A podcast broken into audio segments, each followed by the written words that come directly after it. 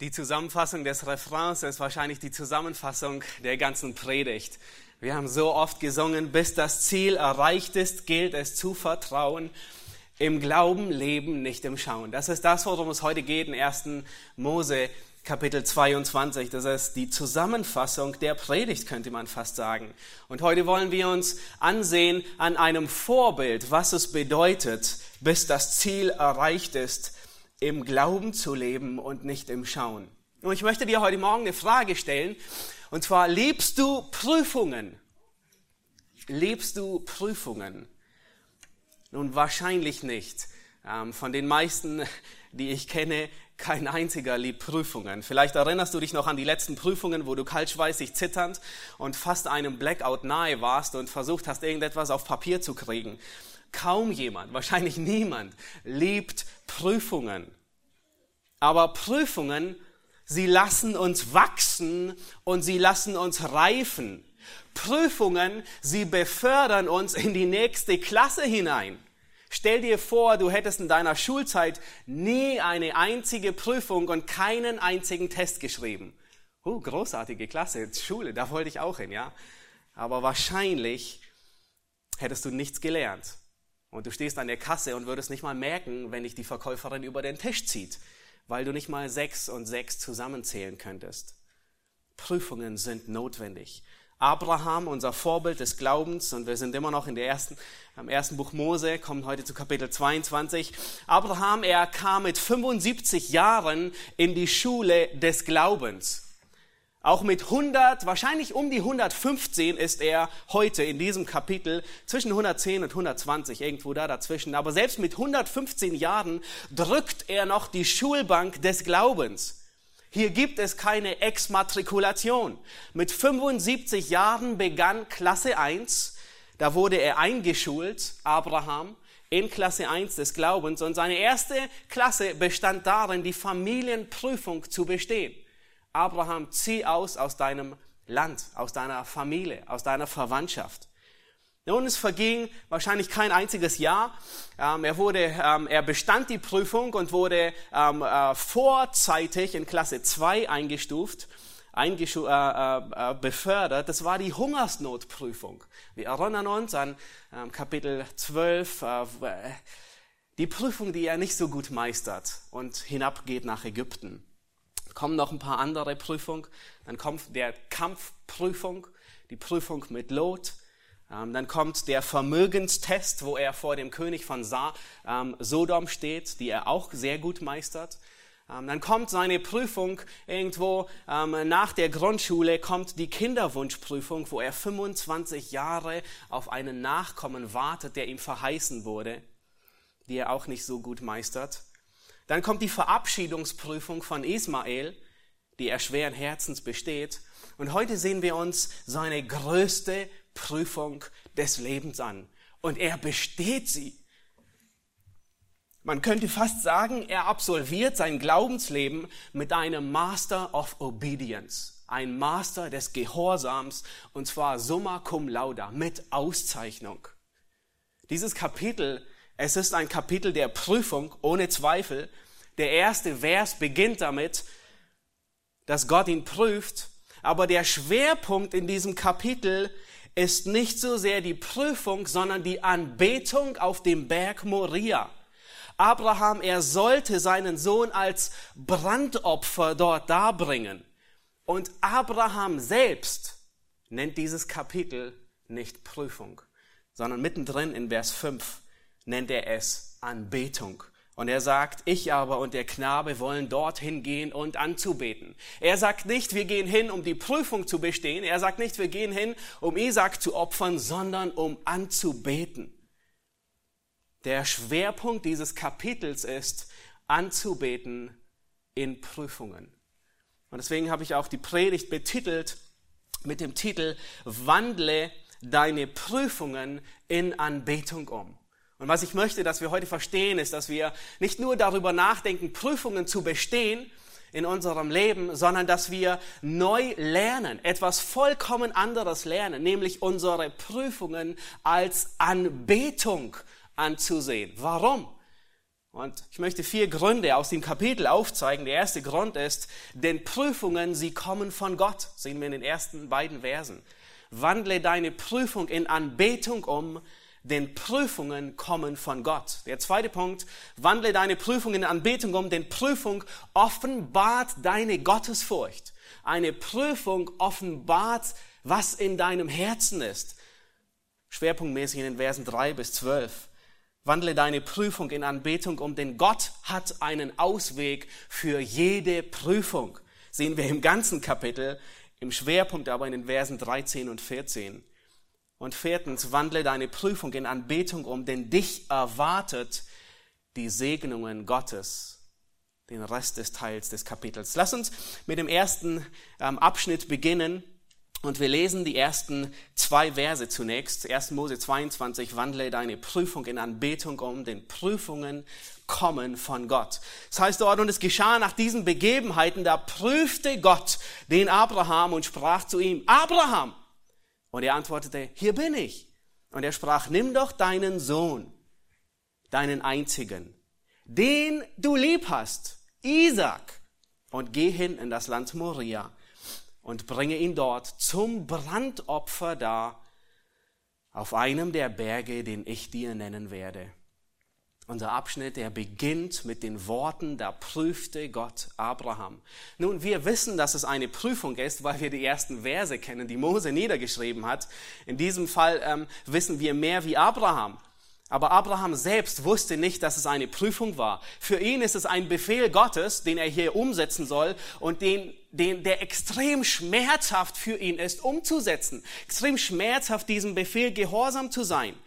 Gott kündigt Abraham die Prüfung nicht aus. Sie, sie überfällt ihn aus heiterem Himmel. Und das tut Gott bei uns auch nicht. Meistens merken wir erst mittendrin, dass wir in einer Prüfung stehen. Nun, was war der Inhalt dieser Prüfung? Worin bestand die Prüfung Abrahams? Was ist diese letzte, die uns Mose beschreibt in seinem Leben? In Vers 2 sagt Gott, nimm deinen Sohn, deinen einzigen, den, den du lieb hast, genau den, Isaac, und geh hin in das Land Moria und bring ihn dort zum Brandopfer dar. Ismael war bereits aus dem Haus gegangen. Es bestand kein Zweifel, um wen es hier geht. Es handelt sich um Isaac. Und viermal sagt Gott, und er drückt es immer präziser aus. Er sagt, nimm deinen Sohn. Nun, ich habe nur noch einen im Haus. Ja, genau den, deinen einzigen, den, den du lieb hast, Isaac. Der Sohn, der ihn so viel graues Haar gekostet hatte. Der Sohn, auf den er 25 Jahre gewartet hatte.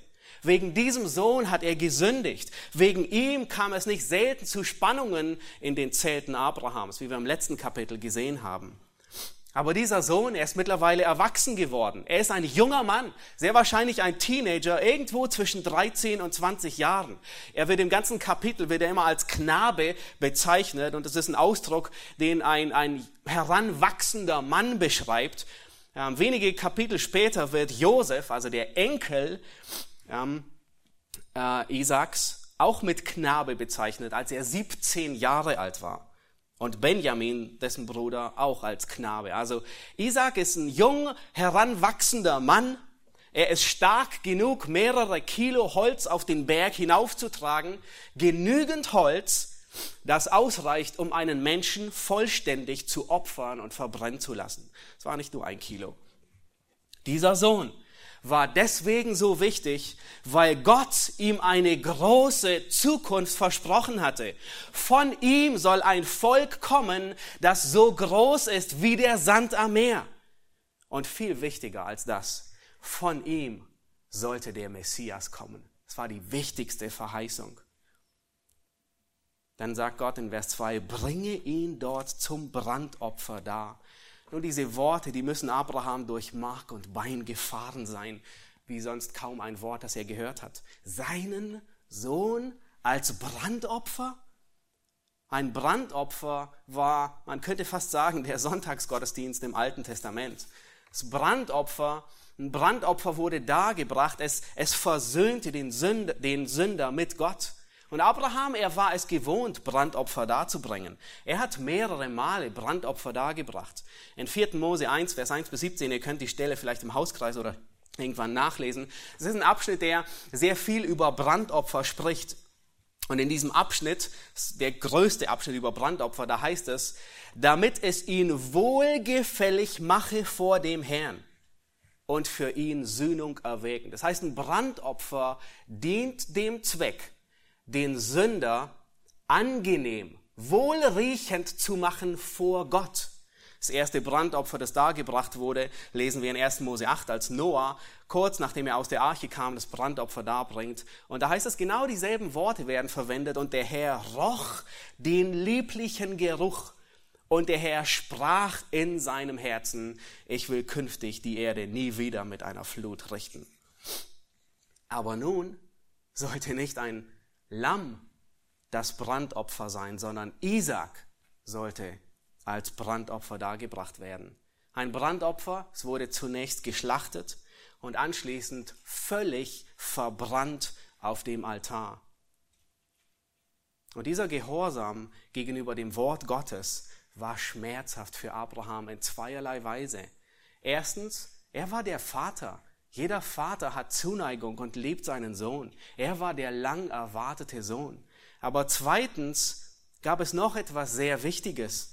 Isaac war der Sohn der Verheißung. Ein Kapitel vorher sagt Gott über diesen Isaac, der ihm geboren war, mit Namen. In Isaac soll dir ein Same berufen werden. Das heißt, in Isaac sollte Abraham zu dieser Volksmenge kommen, die wie der Sand am Meer ist, in Isaac. Isaac war der Nachkomme, der Erbe. Von ihm sollte der Messias kommen. Isaac durfte nicht sterben. Er hatte eine Verheißung zu erfüllen. Nun, menschlich gesehen widerspricht sich dies vollkommen. Auf der einen Seite die göttliche Verheißung, Isaac, durch ihn, er wird viele Nachkommen haben und nun soll er ihn darbringen als Brandopfer. Aber Abraham, er beschwert sich nicht über diesen scheinbaren Widerspruch, sondern er vertraut Gott und er gehorcht Gott. Der Autor, er berichtet uns nichts darum, wie Abraham sich fühlte. Nun, erstens, weil jeder Vater weiß, was man empfindet, wahrscheinlich, aber auch, weil es nicht darauf ankommt, wie er sich fühlt, sondern was er tut. Abraham, was er hier tut, ist, Abraham, er nimmt seine Vernunft gefangen unter den Gehorsam des Glaubens.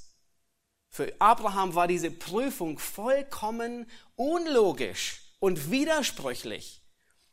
Und weißt du was? Manchmal erscheinen dir deine Prüfungen auch vollkommen unlogisch und vielleicht sogar widersprüchlich. Aber Abraham, er vertraut nicht seiner Logik, sondern er vertraut und gehorcht dem Wort Gottes. Nun, wir haben vorhin in der Schriftlesung in Jakobus 1 den Vers 13 gehört. Und vielleicht sind eure Gedanken auch an diesen Vers gegangen, während wir den ersten, die ersten beiden Verse gelesen haben. Da stand nämlich in Jakobus 1, Vers 13, Niemand sage, wenn er versucht wird, ich werde von Gott versucht, denn Gott kann nicht versucht werden und er versucht selbst zum Bösen und er selbst versucht auch niemanden. Und in unserem ersten Vers, da stand auf, auf der ersten Seite, da prüfte Gott den Abraham.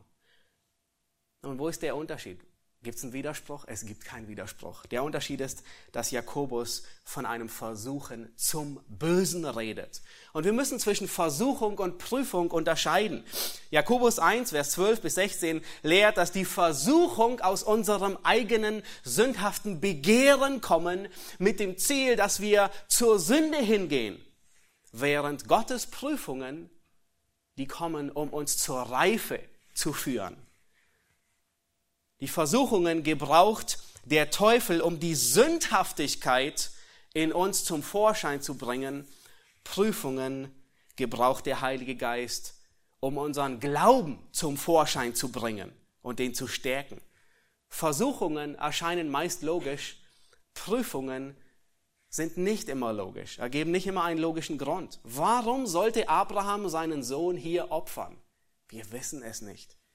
Alle Gläubigen erfahren sehr ähnliche Versuchungen, aber nicht alle Gläubigen erfahren dieselben Prüfungen. Prüfungen, die werden von Gott wie ein Anzug maßgeschneidert für jeden Gläubigen. Abraham, er dreht sich in diesem ganzen Kapitel, dreht es sich nur um die Anbetung. Die Prüfung liegt darin, wen liebt Abraham mehr? Liebt er Gott mehr oder liebt er Isaac mehr? Das Kapitel beginnt mit der Aufforderung zum Brandopfer. Sechsmal wird von einem Brandopfer gesprochen. Und äh, Abraham selbst spricht von Anbetung. Abraham geht nicht nach Moria, damit er um seinen Sohn trauert. Er geht nicht dahin, dass er sich beschwert, wie schwer doch seine Prüfung ist, die Gott ihm gerade aufgebrummt hat. Er geht auch nicht nach Moria, um dort zu klagen, sondern Abraham geht nach Moria, um Gott anzubeten. Und der Höhepunkt ist nicht die Opferung Isaaks, sondern die Anbetung Gottes. Und diese Sichtweise brauchen wir für unsere Prüfungen. Schaue deine Prüfungen als Anbetung an. Sie kommen von Gott. Und dies widerstrebt uns so sehr. Warum? Weil wenn Prüfungen unser Leben treffen, dann neigen wir zu jammern, wir neigen zu murren, wir neigen mit Selbst, in Selbstmitleid zu versinken, wir neigen zu Undankbarkeit und wir neigen, dass wir uns auflehnen und rebellieren. Aber wenn wir unsere Prüfungen als Anbetung ansehen, eine Möglichkeit, Gott zu ehren, dann tun wir genau das, was Jakobus sagt. Meine Brüder, achtet es für lauter Freude, wenn ihr in mancherlei Versuchung, oder Anfechtung geratet. Lass uns weitergehen und wir wollen uns ansehen, wie die Prüfung deine Gottesfurcht offenbart. Abraham, er bespricht sich hier nicht mit Fleisch und Blut, sondern er ist gehorsam. Lass uns Vers 3 lesen. Da stand Abraham am Morgen früh auf, sattelte seinen Esel und er nahm zwei Knechte mit sich und seinen Sohn Isaac und er spaltete Holz zum Brandopfer, machte sich auf und ging hin an den Ort, den ihm Gott, oh ja, danke, den ihm Gott genannt hatte.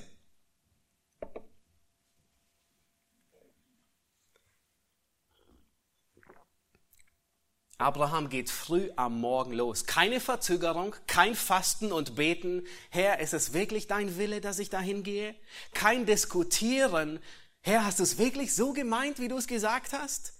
Und dies zeigt den gottesfürchtigen Charakter Abrahams. Er zögert nicht, unangenehme und schwere Arbeiten unverzüglich umzusetzen. Und jedes Mal, wenn Gott ihn anspricht, antwortet er mit, hier bin ich. Jedes Mal. Ihr müsst mal durchgehen und sehen. Immer wenn Gott ihn anspricht, sagt er, hier bin ich. Entschlossen nimmt er Isaac mit. Er spaltet an dem Morgen das Holz, das er brauchen wird für Isaac, sattelt die Esel, nimmt seine Knechte und zieht los Richtung Land Moria. Nun, das Land Moria ist eine bergige Umgegend von Jerusalem.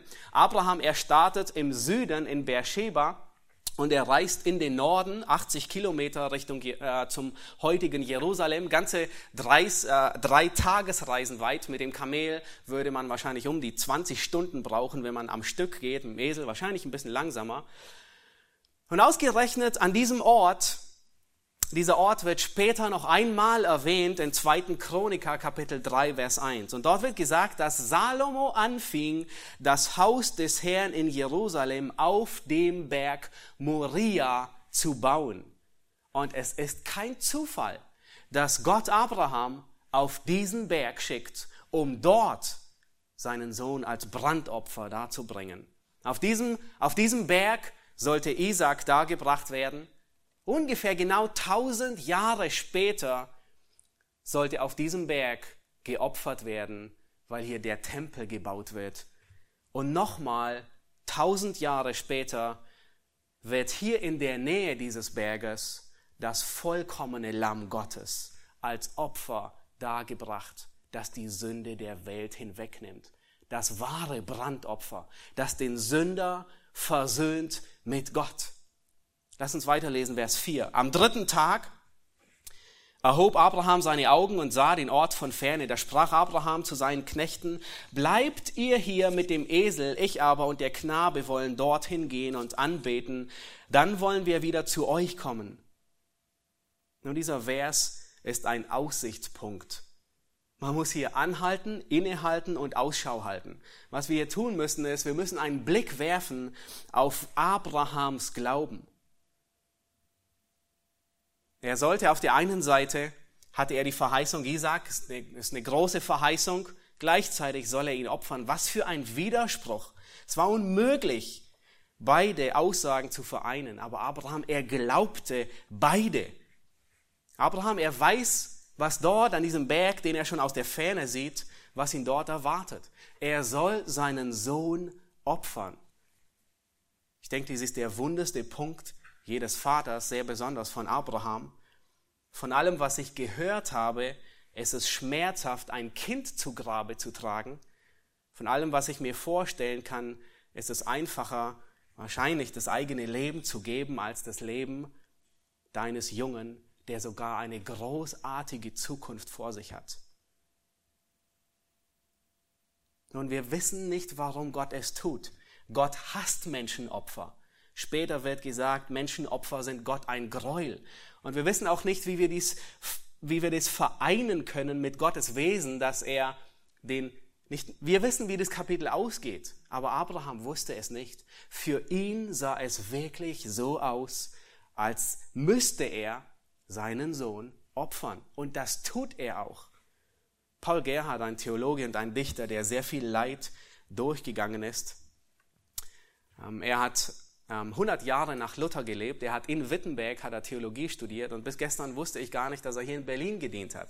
Er hat 1643 hier in Berlin ähm, gearbeitet. damals war die Bevölkerung von Berlin reduziert von 12.000 auf 5.000 Personen wegen dem Krieg, wegen Pest und Pocken und Ruhr. Ähm, dann war er, war er ein, ein Pfarrer in Mittenwalde, nicht weit von hier. Und 1657 begann er wieder in Berlin in der Nikolaikirche. Ich wusste gar nicht, dass er so eng mit Berlin vertraut ist. Ja, wahrscheinlich kennen einige von euch Paul Gerhardt. Er hat dieses bekannte Lied geschrieben, Befiehl du deine Wege. Und eine Strophe in diesem Lied lautet, Auf, auf, gib deinem Schmerze und Sorgen gute Nacht lass fahren, was das Herze betrübt und traurig macht. Bist du doch nicht im Regente, bist du doch nicht Regente, der alles führen soll. Gott sitzt im Regimente und führet alles wohl. Abraham kannte diesen Vers und diese Zeilen nicht, aber Abraham kannte denselben Gott. Und was auch immer auf dem Berg geschehen mag, Abraham ist sicher, Beide, Isaac und Abraham, sie werden vom Berg wieder zurückkommen. Habt ihr das gesehen? Am Ende von Vers 4, da sagt er, und dann wollen wir wieder zu euch kommen. Abraham weiß, was er zu tun hat und er sagt, wir zwei kommen wieder herunter. Vers 5. Äh, und jetzt Vers 6, ähm, schaut euch Vers 6 an. Und Abraham nahm das Holz zum Brandopfer, legte es auf seinen Sohn Isaac er aber nahm das Feuer und das Messer in seine Hand und sie gingen beide miteinander. Das Feuer war wahrscheinlich ein Behälter, in dem glühende Kohlen waren, damit er das Feuer auf dem Berg auch anzünden kann. Und dann Vers 7 heißt es, da sprach Isaac zu seinem Vater Abraham, mein Vater. Abraham antwortete, hier bin ich. Selbst zu seinem Sohn sagt er, hier bin ich, mein Sohn. Und er sprach, siehe, hier ist Feuer und Holz, wo ist aber das Lamm zum Brandopfer?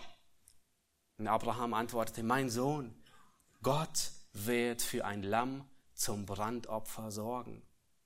Und sie gingen beide miteinander. Isaac, er war von seinem Vater in puncto Glauben gut unterwiesen. Abraham hat ihm sicherlich beigebracht, was ein Brandopfer ist. Wahrscheinlich war Isaac schon mehrere Male dabei gewesen. Abraham hat ihm beigebracht, ein Opfer wird dargebracht, um Versöhnung zu erwägen. Vergebung der Schuld. Aber diesmal war es, irgendwas war anders an diesem Tag wie sonst. Sonst hatte Abraham immer nach dem besten Schaf gesucht, nach dem makellosesten Schaf in seinen Herden und hat es Isaac wahrscheinlich mitgegeben, der es hinter sich hergezogen hat. Aber diesmal haben sie kein Schaf mitgenommen. Und nun stellt Isaac die Frage, wo ist das Lamm, zum Brandopfer. Sie gehen opfern, aber das Wichtigste fehlt. Das Opferlamm. Nun, die beiden haben sicherlich mehr geredet auf diesem Berg, aber nur die beiden Sätze werden festgehalten, weil sie wichtig sind. Und Abraham, er, er kann und er will Isaac noch nicht sagen, dass er das Opferlamm ist, aber gleichzeitig sehen wir in der Antwort Abrahams, er sagt, Gott wird es ersehen. Gott wird sich ersehen. Wir sehen das Vertrauen Abrahams. Gott schafft einen Ausweg. Isaac, Gott wird einen Ausweg schaffen, wie auch immer er aussieht. Lass uns weiterlesen, Vers 9 bis Vers 12.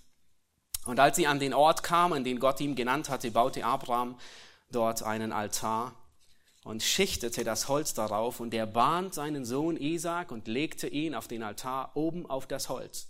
Und Abraham streckte seine Hand aus, fasste das Messer, um seinen Sohn zu schlachten. Da rief ihm der Engel des Herrn vom Himmel her zu und sprach, Abraham, Abraham. Und er antwortete, hier bin ich.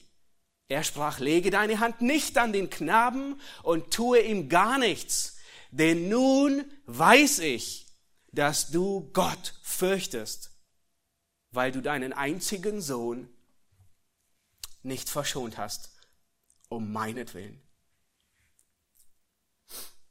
Wir wissen nicht, was in den wenigen Minuten vor sich ging, bevor Abraham Isaac festgebunden hat und auf den Altar gelegt hat. Aber wir können mit Sicherheit ausschließen, dass Abraham seinen Sohn nicht mit Gewalt festgebunden hat. Isaac war ein junger, kräftiger Mann, wahrscheinlich wie Simon unter uns. Er war einem alten, 115-jährigen Mann weit hochhaus überlegen, sowohl in Kraft als auch in Schnelligkeit. Abraham, er war mit Sicherheit ein guter Familienvater und abends, wenn er die Familienandacht machte, wahrscheinlich nicht mit dem Buch Generation der Gnade, aber er hatte sicherlich anderes gutes Material, unterwies er seinen Jungen, Isaac. Wenn sie abends draußen die Sterne am Himmel ansahen, anschauten, sagte ihm Abraham zu seinem Sohn Isaac, Isaac, so zahlreich werden deine Nachkommen sein, wie die Sterne am Himmel. Er erzählte Isaac davon, wie Gott ihn aus Ur gerufen hatte. Er erzählte ihm, wie es war mit Lot.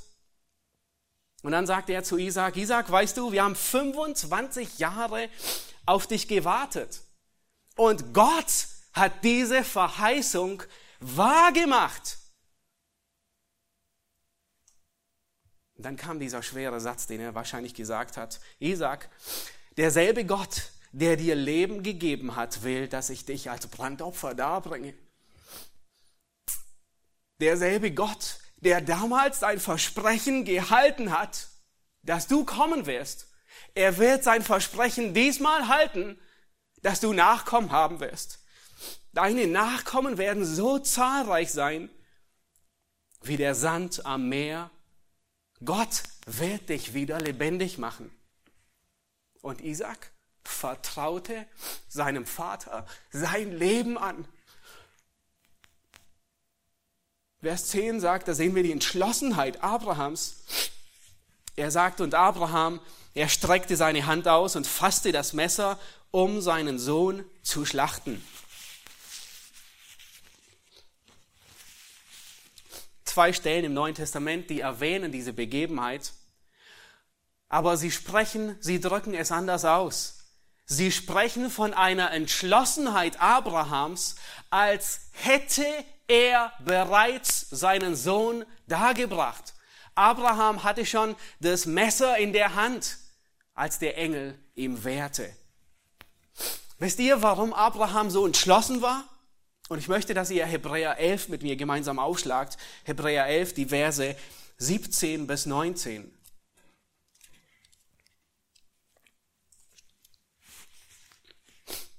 Und in Hebräer 11, in den Versen 17 bis 19, finden wir die Antwort, warum Abraham so entschlossen war. Da heißt es, durch Glauben brachte Abraham den Isaac dar. Und habt ihr gelesen? Der Schreiber macht deutlich, er hat ihn schon dargebracht. In seinem Herzen war es schon geschehen. Er war entschlossen, kein Zweifel. Durch Glauben brachte Abraham den Isaac dar, als er geprüft wurde und opferte den Eingeborenen. Er, der die Verheißung empfangen hatte, zu dem gesagt worden war, in Isaac soll dir ein Same berufen werden. Er zählte darauf, dass Gott imstande ist, auch aus den Toten aufzuerwecken, weil er ihn auch als ein Gleichnis wieder erhielt. Abraham war fest davon überzeugt. Sein Sohn hat die Verheißung, so zahlreich zu sein wie der Sand am Meer. Und wenn Gott jetzt fordert, dass ich ihn darbringe als Opfer, dann muss Gott ihn lebendig machen. Anders geht es gar nicht. Hatte Abraham schon Erfahrung mit Totenauferstehung? Noch nie erlebt bis dahin, nie beschrieben bis dahin, aber er glaubte. Lass uns Vers 12 lesen, dann greift Gott ein. Und der Engel des Herrn, er ruft ihm zu und sagt, lege deine Hand nicht an den Knaben und tue ihm gar nichts. Denn nun weiß ich, dass du Gott fürchtest, weil du deinen einzigen Sohn nicht verschont hast um meinetwillen. Nun die wichtigste Frage, warum prüft Gott Abraham? Warum prüft er Abraham? Er prüft ihn, um seine Gottesfurcht festzustellen. Nun Frage, wusste Gott nicht, wie Abraham sein würde? Sicher, Gott ist allwissend. Er wusste von Anfang an, wann er einzugreifen hatte. Warum prüft er Abraham trotzdem? Die neutestamentlichen Stellen machen offensichtlich, dass Abrahams Glaube geprüft wird. Aber der Engel Habt ihr gesehen, wovon er spricht? Er spricht nicht davon, dass der Glaube geprüft wird, sondern die Gottesfurcht wird geprüft. Und die beiden gehören zusammen. Jemand, der glaubt, ist jemand, der gottesfürchtig ist. Und am Ende des Kapitels, wir haben es noch nicht gelesen, aber da sagt der Engel des Herrn zu ihm und er bringt noch einen dritten Aspekt hinzu und sagt, weil du meiner Stimme gehorsam gewesen bist. Also wir haben nun drei Aspekte, die alle zusammengehören. Glaube, Gehorsam und Gottesfurcht. Man könnte sagen 3G. Ja, wir leben heute schon im 4G oder LTE-Zeitalter, deswegen. Und trotzdem gehören die drei zusammen. Abrahams Prüfung war eine Prüfung des Glaubens, seiner Gottesfurcht und seines Gehorsams. Die drei kann man nicht trennen. Jemand, der gehorsam ist, der glaubt und ist gottesfürchtig. Hier stand nicht nur der Ungehorsam auf dem Spiel, sondern hier stand Gott gegen Isaac auf dem Spiel. Wen liebt Abraham mehr? Wenn es darauf ankommt, wen würde er vorziehen? Gott oder Isaac? Nun, vor allem habt ihr gesehen, was er tun soll? Das ist so sonderbar. Abraham soll seinen Sohn nicht in die Wüste schicken. Abraham, er soll seinen Sohn nicht aufs Missionsfeld zu den Kannibalen schicken, sondern was soll Abraham mit seinem Sohn tun? als Brandopfer darbringen. In anderen Worten sagt Gott zu Abraham, Abraham, das, was dich vor mir annehmbar macht, ist, wenn du dein allerliebstes opferst. Das, was dich vor mir annehmbar macht, ist dein allerliebstes aufzugeben. Und bei ihm war das Allerliebste nicht sein eigenes Leben, sondern sein Sohn. Und er, bei ihm bewahrheitet sich, was Jesus später in Markus 8 lehrt. Denn wer sein Leben retten will, der wird es verlieren. Wer aber sein Leben verliert um meinetwillen und um des Evangeliums willen, der wird es retten.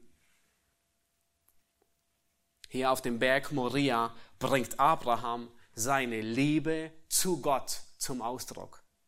Hier auf dem Berg Moria zeigt Abraham, wie sehr er Gott liebt. Er, Gott ist ihm höher wie sein Sohn.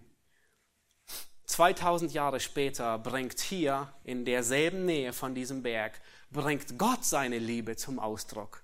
Und zwar Gott bringt seine Liebe zur Welt zu die, dadurch zum Ausdruck, dass er seinen Sohn opfert, wie Abraham es getan hat. Wir haben in einem der ersten Lieder gesungen, wie tief muss Gottes Liebe sein. Er liebt uns ohne Maßen, hat seinen Sohn an unserer Stadt für alle büßen lassen. Er ist das Lamm Gottes. Das nächste Mal, wenn du durch Prüfungen durchgehst, erinnere dich an Abraham. Erinnere dich daran, deine Gottesfurcht steht auf dem Prüfstand. Und die Frage ist, wie reagierst du? Im Glauben, im Gehorsam, in Gottesfurcht? Eine Prüfung, sie bringt zum Ausdruck, was drinnen ist. Eine Prüfung, sie macht sichtbar, was unsichtbar ist. Wie ein Thermometer, das sichtbar macht, wie hoch, wie heiß etwas ist. Oder wie ein Messgerät, das dir anzeigt, ob die Batterien geladen oder nicht geladen sind. Eine Prüfung macht sichtbar, was unsichtbar ist. Aber was so auffallend ist bei Abraham, Abraham hatte ein ungeteiltes Herz. Und das finde ich so beeindruckend bei ihm. Und ich hoffe, wir lernen von ihm als Vorbild. Er war entschlossen, Gott zu gehorchen. Alles, was Abraham tat, war von Gottes Furcht geprägt. Er erlaubte seinem Herzen keine Abschweifungen, keine Kompromisse, sondern geradlinig gehorsam zu sein.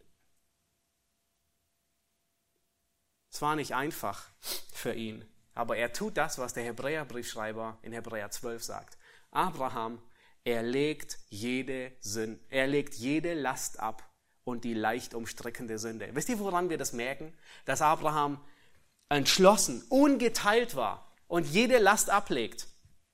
An diesem Morgen steht er früh auf, anstatt auszuschlafen. Er, er sagt nicht, nun von allen Tagen, an denen ich im Bett bleiben würde, ist dies der, der triftigste Grund. Würden wir wahrscheinlich zustimmen alle. Ich ziehe meine Decke über den Kopf, ich will nur schlafen. Abraham sagt nicht, na gut, ich verschiebe es noch um zwei Tage, ich werde übermorgen gehen. Nein, am nächsten Morgen steht er früh auf. Und wisst ihr, was er tut? Er tut das, was ihm schwerfällt zu tun. Er bereitet sich vor für das, was kommt. Er spaltet bereits zu Hause sein Holz, weil er es in drei Tagen brauchen wird für seinen Sohn. Und wisst ihr, was am auffallendsten ist? Wen nimmt er mit? Er nimmt allein seinen Sohn mit. Er nimmt keinen Ziegenbock mit. Einfach nur zur Sicherheit. Man weiß ja nie. Vielleicht könnte ich ihn noch gebrauchen. Für alle Fälle. Er sagt nicht zu Gott, Herr, das kann ich nicht tun. Nein, er war entschlossen in seinem Herzen, Gott mehr zu lieben wie seinen Sohn und ihm gehorsam zu sein. Er war entschlossen, jedes Hintertürchen zu verschließen und jede Brücke hinter sich abzureißen. Warum? Nun kommen wir zu der Antwort. Kommt zum dritten Punkt. Wandle die Prüfung in Anbetung um, denn Gott hat einen Ausweg für jede Prüfung. Das war der Grund, warum er jede Brücke hinter sich abreißt. Lass uns Vers 13 lesen und 14. Da erhob Abraham seine Augen und schaute und siehe, da war hinter ihm ein Widder, der sich mit seinen Hörnern im Gestrüpp verfangen hatte. Und Abraham ging hin und nahm den Widder und brachte ihn als Brandopfer da anstelle seines Sohnes. Und Abraham nannte den Ort, der Herr wird dafür sorgen so dass man auch heute sagt, auf dem Berg wird der Herr dafür sorgen. Nun, ich bin überzeugt, dies ist der Gipfel des Kapitels im wahrsten Sinne des Wortes. Nicht nur, dass Abraham mitten auf dem Gipfel ist, dies ist der Gipfel des Kapitels. Er sagt, der Herr wird dafür sorgen. Nun sind uns diese Worte bereits schon begegnet ja, als Abraham mit seinem Sohn den Berg hochstieg, sagte er dieselben Worte. Abraham, er hat es geglaubt und Abraham, er hat es erfahren. Gott hat gesorgt. Gott hat einen Ausweg geschaffen. Nun ist euch aufgefallen, wie Abraham diesen Ort betitelt. Welchen Namen gibt er? Nun, frage andersrum. Wenn ihr dort wärt, an, an seiner Stelle, wie würdet ihr diesen Berg nennen? Und mir fielen da schon ein paar Worte ein. Also ich glaube, mein, mein allererster Vorschlag wäre, der Herr wird bewahren. Oder der Herr ist gnädig. Oder der Herr kommt nie zu spät. Vielleicht würden wir den Berg so nennen. Oder der Herr ist barmherzig. Oder der Herr ist treu. Wann würde jemand diesen seltsamen Namen geben, der Herr wird dafür sorgen? Wenn er es erwartet und erfahren hat. Richtig? Und genau das ist der Dreh- und Angelpunkt in dieser Geschichte. Abraham war felsenfest davon überzeugt, der Herr hatte einen Ausweg. Nun, wir wissen, wie 1. Mose 22 ausgeht. Wir wissen, dass es gar nicht dazu kommt. Abraham wusste nichts davon. Bis zum letzten Augenblick, als er das Messer nimmt und ansetzen will, wusste er nicht, wie es ausgeht. Abraham hatte einen anderen Ausweg vor Augen. Er vertraute Gott, er stellte sich vor, Gott macht ihn sicher wieder lebendig. Aber diese Zuversicht, Gott hat einen Ausweg, diese Zuversicht gibt ihm die Gewissheit und die Entschlossenheit im ganzen Kapitel, die wir im ganzen Kapitel sehen. Ich habe schon erwähnt, nirgends wird erwähnt, wie Abraham sich fühlte, wie es in seinem Inneren aussah. Und wenn wir das Kapitel lesen, es ist, es ist sonderbar. Sein Handeln, alles, was er tut, spiegelt keine innere Zerrissenheit wider, sondern eine feste Entschlossenheit. Alles, was er tut, alles von dem, was wir lesen, spiegelt keinen Zweifel in seinem Herzen wider, sondern eine feste Gewissheit, Gott hat einen Ausweg. Er steht früh auf, er wartet nicht zwei Tage, er, er bereitet das Opfer vor, spaltet das Holz, er nimmt keinen Ziegenbock mit, kein Hintertürchen. Und er wartet auf dem Berg auch nicht noch zwei Stunden und betet und wartet um ein göttliches Zeichen. Nein, er ist entschlossen. Die Zuversicht, mit der sich Abraham in diese, man könnte sagen, die Zuversicht, mit der sich Abraham in diese Prüfung hineinstürzt, kommt von der Überzeugung, der Herr kennt den Ausweg und der Herr schafft den Ausweg. Und dies hat eine große Bedeutung für die, an die Mose die ersten Zeilen dieses Kapitels niederschrieb. Mose schrieb diese Begebenheit nieder während der Wüstenwanderung. Und diese Begebenheit sollte die Israeliten ermutigen, auf ihren Prüfungen auf Gott zu vertrauen, dass er den Ausweg schafft. Sie sollten sehen, das ist unser Vater Abraham, nicht nur unser leiblicher Vater, auch unser geistlicher Vater. Und in 5. Mose 8, Vers 2, könnt euch die Stelle notieren für die Hauskreise, ähm, da, sagt, ähm, da sagt Gott genau dasselbe. Er sagt zu, zu den Israeliten, du sollst den ganzen Weg gedenken, den der Herr dein Gott dich geführt hat, um dich zu demütigen, jetzt kommt's, um dich zu prüfen, sagt Gott zu Israel. Das heißt, warum hat Gott Israel diese 40 Jahre durch die Wüste hin und her geschickt? Er sagt, um dich zu prüfen, damit offenbar würde, Entschuldigung, was in deinem Herzen ist, ob du seine Gebote halten würdest oder nicht. Das heißt, die Prüfung Israels in diesen 40 Tagen Wüstenwanderung, welchen Zweck verfolgt die? Genau denselben Zweck wie bei Abraham, um zu zeigen, was im Herzen drin ist. Die Gottesfurcht und den Gehorsam Israels zu demonstrieren. Nun, wie machte sich das Volk Israel so? Nicht wirklich wie ihr Vater Abraham. In keinerlei Weise. Sie waren noch nicht einmal aus Ägypten ausgezogen, begannen sie am Roten Meer zu murren. Kaum waren sie drüber und sie haben gesehen, dass Gott wirkt, sind sie kurz davor, Mose zu steinigen. Dann murren sie, weil sie nicht genug Wasser haben. Eine Prüfung nach der anderen lässt Gott sie durchleben und erweist sich als großartig und sie lernen nicht. Was kommt zum Ausdruck? Null Gottesfurcht, null Glaube, null Gehorsam. Und dann murren sie wegen den Riesen im Land, wegen dem Manna. Gott bringt nur zum Ausdruck, was in ihrem Herzen war. Und Paulus ja sagt in 1. Korinther 10, all diese Dinge sind uns als Vorbild geschrieben, für die das Ende der Weltzeit gekommen ist.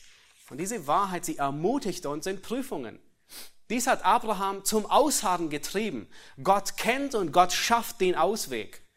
Und das ist dieselbe Wahrheit, die Paulus in 1. Korinther 13, Vers 13 lehrt, wo er sagt, Gott wird mit jeder Versuchung den Ausweg schaffen, dass ihr ihn ertragen könnt. Diese Wahrheit war es, was Abraham stärkte und diese Wahrheit war, was Abraham motivierte. Aber Abraham, er stellte sich den Ausweg irgendwie anders vor. Er dachte, dass Gott ihn von den Toten auferweckt. Und der Ausweg, der ist der Ausweg, den Gott einplant, auch in deinem Leben, der ist nicht immer so, wie du es dir vorstellst. Die drei Männer im Feuerofen, als sie vor Nebukadnezar stehen, sie wissen, da ist ein Ausweg. Aber sie wissen, es gibt zwei Türen. Die eine Tür ist, Gott rettet uns aus deiner Hand und die andere Tür ist, wir sterben. Aber es ist auch ein Ausweg. Für manche war der Ausweg die Fahrkarte nach Hause. Nicht zu ihrem irdischen Zuhause, sondern für manche ist der Ausweg die Fahrkarte ins ewige, in die ewige Heimat. Der Hebräerbriefschreiber erinnert uns, dass manche zersägt wurden. Nun, man geht davon aus, dass es wahrscheinlich Jesaja war. Manche werden hingerichtet, wie William Tyndale. Für ihn endete die Prüfung mit einem Ausweg. Aber der Ausweg war eine Beförderung nach Hause. Manchmal ist der Ausweg, geduldig sich unter die Hand Gottes zu demütigen. Paulus erbittet dreimal, dass Gott den Stachel in seinem Fleisch wegnimmt. Und Gott sagt ihm, lass dir an meiner Gnade genügen. Er weiß, da ist ein Ausweg. Er hat selber gelehrt im ersten Korintherbrief. Und der Ausweg für Paulus heißt, sei ausdauernd. Da meine Gnade genügt in deiner Schwachheit. Wir denken an Joni Erickson Tada, eine junge Frau, die durch einen Sportunfall querschnittsgelähmt ist. Sie lebt immer noch. Für sie bedeutet der Ausweg eine lange, lange Leidenszeit, Wartenszeit, aber in der sie dennoch Gott verherrlicht. Der Ausweg, den Gott schafft, er entspricht nicht immer unseren Vorstellungen. Aber was wir nötig haben, ist Hebräer 6, Vers 11, wo der Hebräerbeschreiber sagt, wir wünschen, dass jeder von euch denselben Eifer beweise.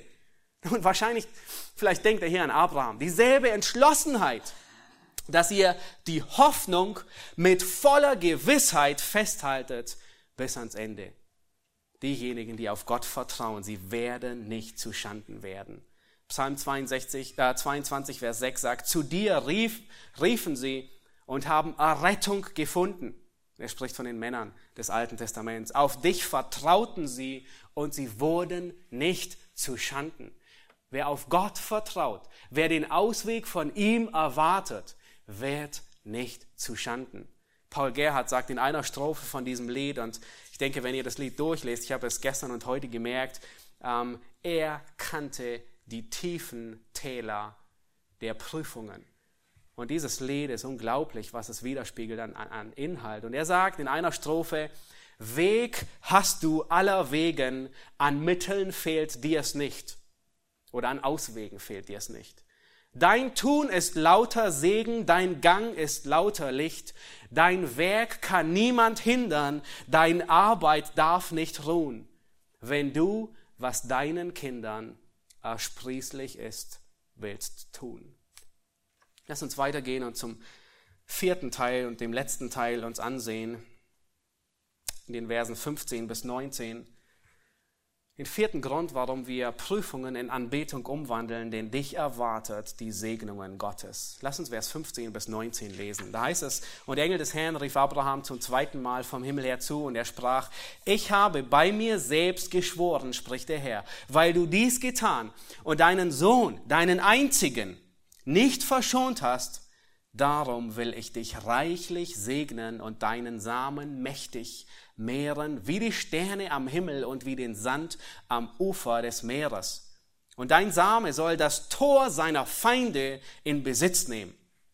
Und in deinem Samen sollen alle Völker der Erde gesegnet werden, weil du meiner Stimme gehorsam warst. Hier haben wir das dritte G. Und Abraham kehrte wieder zurück zu seinen Knechten und sie machten sich auf und zogen miteinander nach Beersheba. Und Abraham wohnte in Beersheba. Nun, die Segnungen, die der Engel Gottes, der Engel des Herrn hier zu Abraham weitergibt, sind uns bekannt. Sind bekannte Worte. Gott wiederholt seine Segnung hier an Abraham, die er schon einmal gegeben hat. Aber diesmal fügt er noch etwas hinzu. Er sagt, dein Same soll das Tor seiner Feinde in Besitz nehmen. Und die letzten Verse, die ich ähm, auch Grund wegen der Zeit nicht mehr lesen werde, die letzten Verse in diesem Kapitel, das Ende von 22, sie berichten über eine gute Botschaft aus fernem Land. Abraham erfährt dann, wenn er, als er zurückgekommen ist in Beersheba, dass Gott seinem Bruder Nahor eine große Familie geschenkt hat. Insgesamt zwölf Söhne von seiner Frau Milka, ist nicht die Schokolade, und von seiner Nebenfrau. Nun, sehr beachtenswert, dass sein Bruder vor ihm zwölf Söhne hat. Abraham, er muss noch auf eine große Familie warten und Geduld lernen. Nahor, er wurde ähm, bereits in Kapitel 11 erwähnt vor der Geschichte Abrahams und er wird jetzt erwähnt gegen Ende der Geschichte Abrahams. Und das deutet an, dass Abrahams Zeit langsam zu Ende geht. Im nächsten Kapitel, in Kapitel 23, da wird berichtet, wie Abraham stirbt äh, Sarah stirbt und Abraham sie äh, zu Grabe trägt. Kapitel 24, da wird, äh, unternimmt Eliezer eine Reise zu Laban, zu, ähm, nach Haran, um eine Frau für Isaac zu bringen. Und er kommt ausgerechnet in das Hause Betuels und er bringt Rebekka, und sie wird in diesen Versen auch erwähnt, er bringt Rebekka als Frau für Isaac mit. Und dann endet Kapitel 25 ähm, mit Abrahams neuer Ehe. Es sind noch wenig, einige Jahre, die er doch noch lebt. Er sieht sogar seine ähm, Enkelkinder, ähm, Esau und Jakob. Und dann stirbt Abraham mit 175 Jahren, Kapitel 25. Nun, Isaac, er hat nach diesem Vorfall auf dem Berg Moria kein Kindheitstrauma. Vielmehr ist sein Glaube gefestigt. Wir lesen später im Verlauf von seinem Glauben, dass er im Glauben betet für seine Frau, weil sie keine Kinder hat und die Verheißung, die steht immer noch aus. Er opfert im Glauben, Kapitel 26, und er stirbt im Glauben. Und selbst die Diener, die tragen keinen Schock davon, von diesem Ereignis. Sie imitieren sogar Abraham. Sein Diener Eliezer, als er zwei Kapitel später eine Frau suchen soll, imitiert denselben Glauben an den Gott Abrahams. Nun, Gott nannte Abraham keinen Grund für die Prüfung. Wir wissen nicht, warum Gott Abraham prüft. Er gibt keine Erklärung. Wir verstehen auch nicht, wie die Opferung Isaaks mit der Güte Gottes vereinbar ist. Aber Gott steht nicht auf der Anklagebank. Gott muss sich nicht rechtfertigen. Er steht auf dem Thron und nicht auf der Anklagebank. Gott ist uns keine Erklärung schuldig, warum er Prüfungen in unser Leben bringt. Und manchmal heftige Prüfungen. Gott hat Hiob nicht erklärt, warum Hiob so unglaublich stark gelitten hat. Nun, wir wissen von dem Duell in der unsichtbaren Welt. Hiob wahrscheinlich nicht. Aber am Ende des Buches gibt Gott Hiob keine Erklärung, warum er all das über ihn gebracht hat. Das Einzige, was wir wissen, ist, dass Prüfungen uns wachsen lassen und uns in die nächste Klasse befördern. Jakobus lehrt es in Jakobus 1, Vers 4, wir haben es gelesen, dass standhaftes Ausharren ein vollkommenes Werk in uns tut. Damit wir im Glauben wachsen, muss der Glaube trainiert werden. Es ist wahrscheinlich so wie im Fitnessstudio, wenn deine Muskeln an bestimmten Stellen wachsen sollen, dann müssen sie immer und immer wieder bewegt werden. Und das ist, was Gott mit uns tut. In Jakobus 1, Vers 12 sagt er, glückselig ist der Mann, der die Anfechtung erduldet, denn nachdem er sich bewährt hat, wird er die Krone des Lebens empfangen, welche der Herr denen verheißen hat, die ihn lieben. Prüfungen, sie qualifizieren für die Krone des Lebens.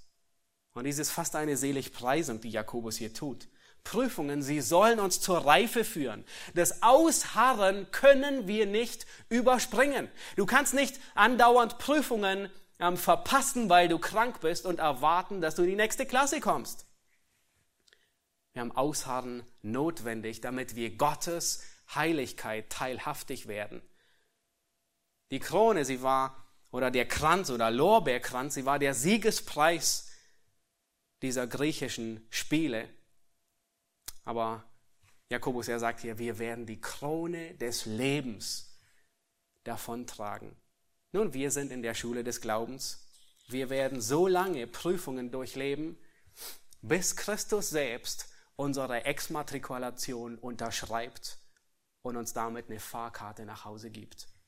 Wir dürfen zuversichtlich sein, unser himmlischer Lehrer, er wird uns in der vierten Klasse keine Abitursprüfung vorlegen über Quantenmechanik, Gottes Prüfung ist maßgeschneidert für jede Klasse, für jeden von uns, für dich und für mich.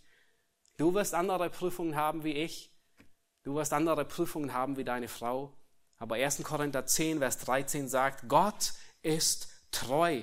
Er wird nicht zulassen, dass du über dein Vermögen versucht wirst. Aber auch wir, wie Abraham, wir begegnen denselben Herausforderungen in diesen Versuchungen. Ein Held des Glaubens ist ein Held des Gehorsams. Das war Abraham. Ein Held des Glaubens ist ein Held des Gehorsams. In diesen Prüfungen kann es sein, dass wir äußerst schmerzhafte Entbehrungen und sogar Emotionen durchleben, um gehorsam zu sein. Abraham, ich glaube, es brachte ihn wahrscheinlich fast an den Wahnsinn. Es war nicht einfach, es waren Ängste, starke, schmerzhafte Emotionen, aber er war gehorsam. Und in unseren Prüfungen kann es sein, dass wir Ähnliches durchleben. Eine Freundschaft zu beenden, die Gott nicht verherrlicht. In unseren Prüfungen kann es sein, dass wir standhaftes Ausharren unter Druck brauchen, weil wir gehorsam sein wollen. Sei es die Unterordnung unter einen Ehemann, der selbstsüchtig ist, sei es die Unterordnung unter Eltern, die andauernd provozieren, sei es die Unterordnung unter einen Arbeitgeber, der nur fordert, sei es eine schwere Krankheit oder eine chronische Krankheit. Es sind so viele Prüfungen, die standhaftes Ausharren unter Druck hervorbringen, weil wir gehorsam sein wollen. In diesen Prüfungen kann es sein, dass unsere menschliche Weisheit und unsere Logik zu Ende geht. Und vielleicht siehst du überhaupt keinen Sinn in dieser Prüfung, in der du gerade drin bist. Bitte Gott um Weisheit. Und Jakobus sagt uns, wir haben es gelesen, Gott gibt uns gerne Weisheit in Prüfungen. Arbeite an deiner Theologie. Lerne Gott besser kennen. Nun, warum vertraute Isaac seinem Vater sein Leben an? Warum vertraute Abraham Gott in dieser so schweren Prüfung? Er hat Gott kennengelernt in früheren Erfahrungen. Und deswegen kann er Gott vertrauen in diesem dunklen Tal des Todesschatten, wie Psalm 23 es erwähnt. Einer der Autoren, er sagte, zweifle im Dunkeln niemals an, was Gott im Licht gesagt hat. Und das ist so herausfordernd. Was wir gelernt haben in anderen Klassen, was wir gelernt haben in der Schrift, wir stehen in Gefahr, all das anzuzweifeln, wenn wir im Tal des Todesschatten durchgehen. Gehorche Gottes geoffenbartem Wort. Und manchmal stecken wir in Prüfungen und wir wissen nicht mal, wie wir sie bestehen sollen. Manchmal wissen wir gar nicht, was geprüft wird. In anderen Worten, wir wissen gar nicht, wie die Aufgabenstellung ist, aber die Prüfung ist da. Bleibe Gott treu, gehorche dem, was er in seinem Wort sagt. Das ist, was Abraham gemacht hat. Nun, was, hätte, was hätten wir von Abraham gefordert, um treu zu sein? Gehorsam zu sein, das zu tun, was er getan hat. Gehorsam kostet uns. Und wisst ihr was? Gehorsam kostet sogar Gott selbst sehr viel. 2000 Jahre später kostet der Gehorsam Gott seinen Sohn und Christus sein Leben. Unsere Errettung ist durch den schmerzhaften Gehorsam von Gott selbst bewerkstelligt worden. Der Hebräerbriefschreiber sagt, obwohl er Sohn war, lernte er Gehorsam. Und dann sagt er, und dann ist, und ist in allem, die ihm gehorchen, also der Sohn ist gehorsam und lernte Gehorsam, und alle, die ihm gehorchen, ist er der Urheber des Heils geworden. Christus lernt Gehorsam. Können wir uns das vorstellen? Er ist durch Leiden unser Urheber des Heils geworden. Und er hat nicht nur einen Sohn zur Herrlichkeit geführt, sondern der Hebräerbriefschreiber sagt, er hat viele Söhne zur Herrlichkeit geführt. Was für ein hoher Priester, den wir haben. Er ist in allem versucht worden, wie wir, aber ohne Sünde.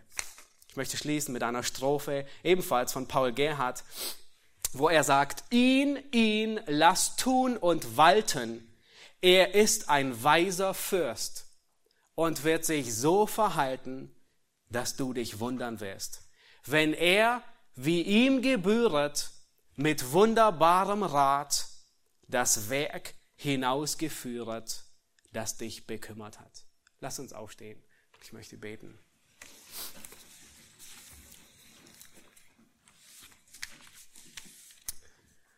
Himmlischer Vater, wir danken dir für dieses großartige Kapitel, wo wir in Abraham ein Vorbild des Glaubens sehen. Herr, wir haben eine so große Wolke von Zeugen um uns herum,